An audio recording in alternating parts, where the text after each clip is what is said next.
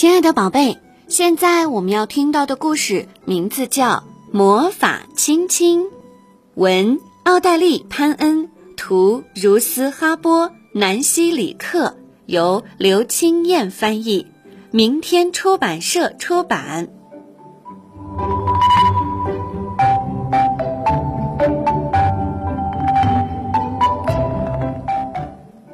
浣熊琪琪站在森林的边缘哭泣。他对妈妈说：“我不想上学，我想和你留在家里，跟我的朋友玩游戏，玩我的玩具，看我的书，荡我的秋千。可以让我留在家里吗？拜托嘛！”浣熊妈妈抱着琪琪，用鼻尖儿碰碰他的耳朵。他温柔地说：“有时候，我们都必须做一些自己不想做的事儿。”就算那些事儿刚开始看起来很陌生，又令人害怕，可是只要你去上学，就会爱上学校。你会交到新的朋友，玩新的玩具，看新的书，荡新的秋千。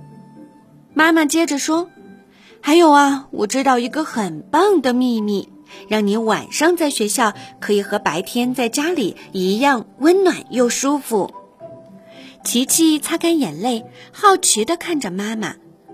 秘密？什么秘密？浣熊妈妈说：“一个非常古老的秘密，是我外婆告诉我的妈妈，我的妈妈在告诉我的。它就是魔法亲亲。”琪琪问：“魔法亲亲？什么是魔法亲亲？”注意看哦。浣熊妈妈拉起琪琪的左手，把她的小小的手指全部摊开，然后身体微微向前倾，在琪琪的手掌心亲了一下。琪琪觉得妈妈的亲亲从她的手掌心很快地冲上手臂，钻进心里，就连她毛茸茸的黑脸颊也感受到一种特别的温暖。浣熊妈妈笑着对琪琪说。从现在开始，你觉得孤单和需要家的关爱的时候，只要把手贴在脸颊上，心里想着“妈妈爱你，妈妈爱你”，这个亲亲就会跳到你的脸上，让你觉得温暖又舒服。浣熊妈妈拉着琪琪的手，用她的手指把那个青青小心地包起来。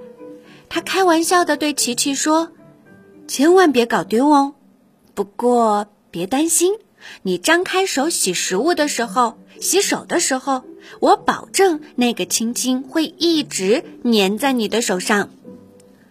琪琪好喜欢他的魔法亲亲，现在他知道，不管自己去哪里，妈妈的爱都会和他在一起，就算去学校也是一样。